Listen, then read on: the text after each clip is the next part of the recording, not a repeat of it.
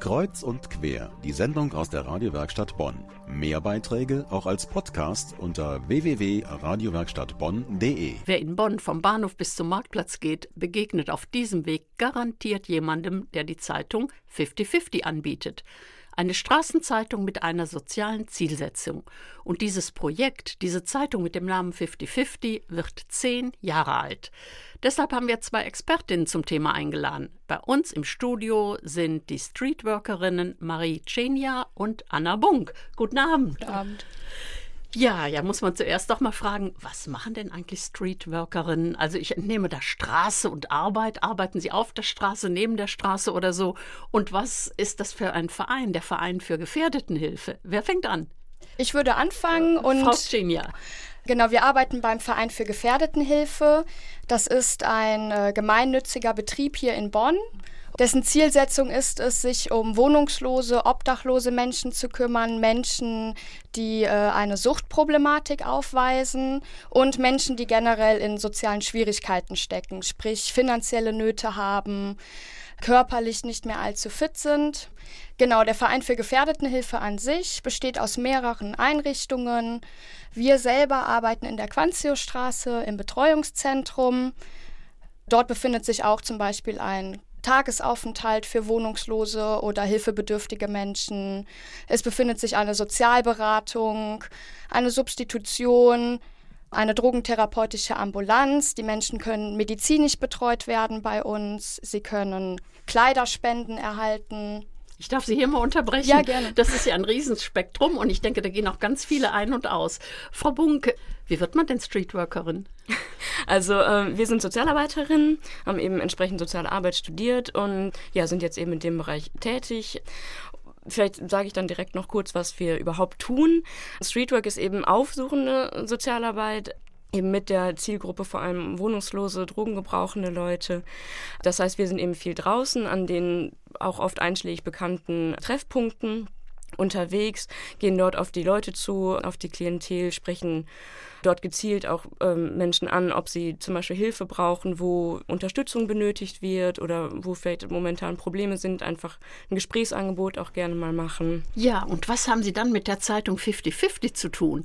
Also ich meine, man sieht ja all die Leute, die 50-50 verkaufen. Was haben Sie jetzt selber damit zu tun? Schreiben Sie da? Wir von unserer Abteilung betreuen die Verkäufer, die eben auf der Straße die Zeitung verkaufen. Das macht insofern eben Sinn, weil wir halt viel draußen sind und gut im Kontakt mit den ähm, Verkäuferinnen und Verkäufern stehen.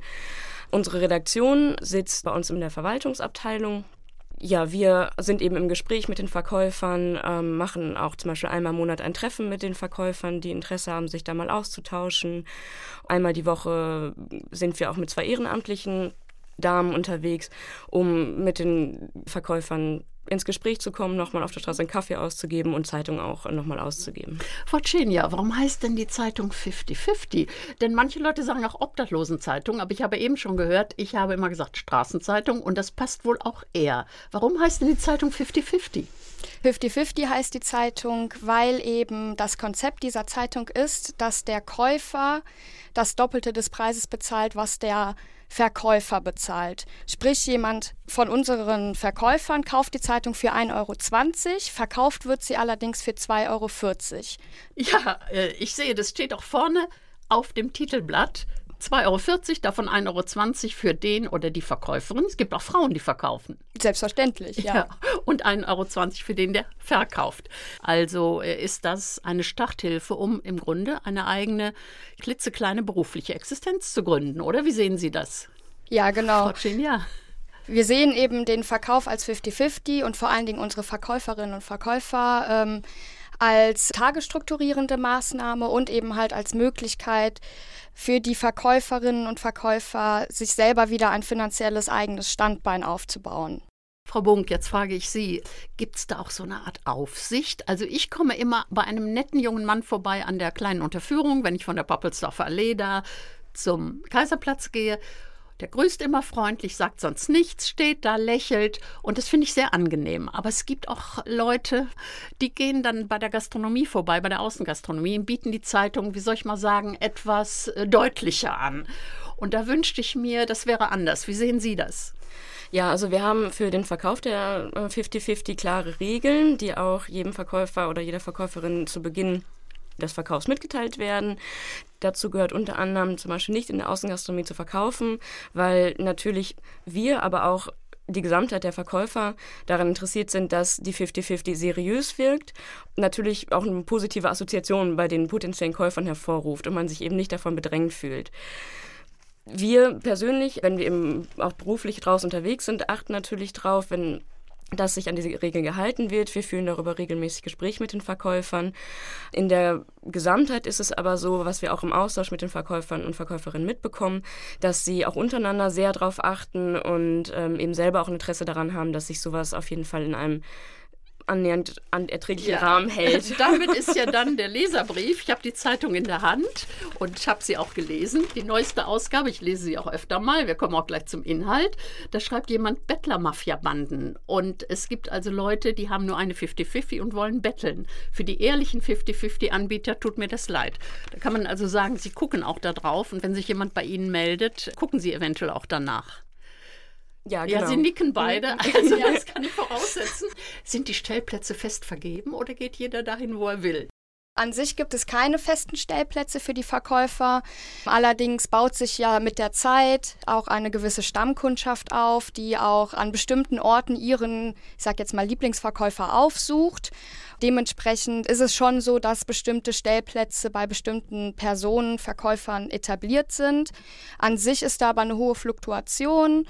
Die Verkäufer wechseln sich untereinander ab, auch an gerade lukrativen ja, es Orten. Es gibt sicher besonders schöne Plätze, ja. Genau, und äh, damit er eben jeder eine Chance hat, auch das, ähm, die 50-50 gut zu mhm. verkaufen.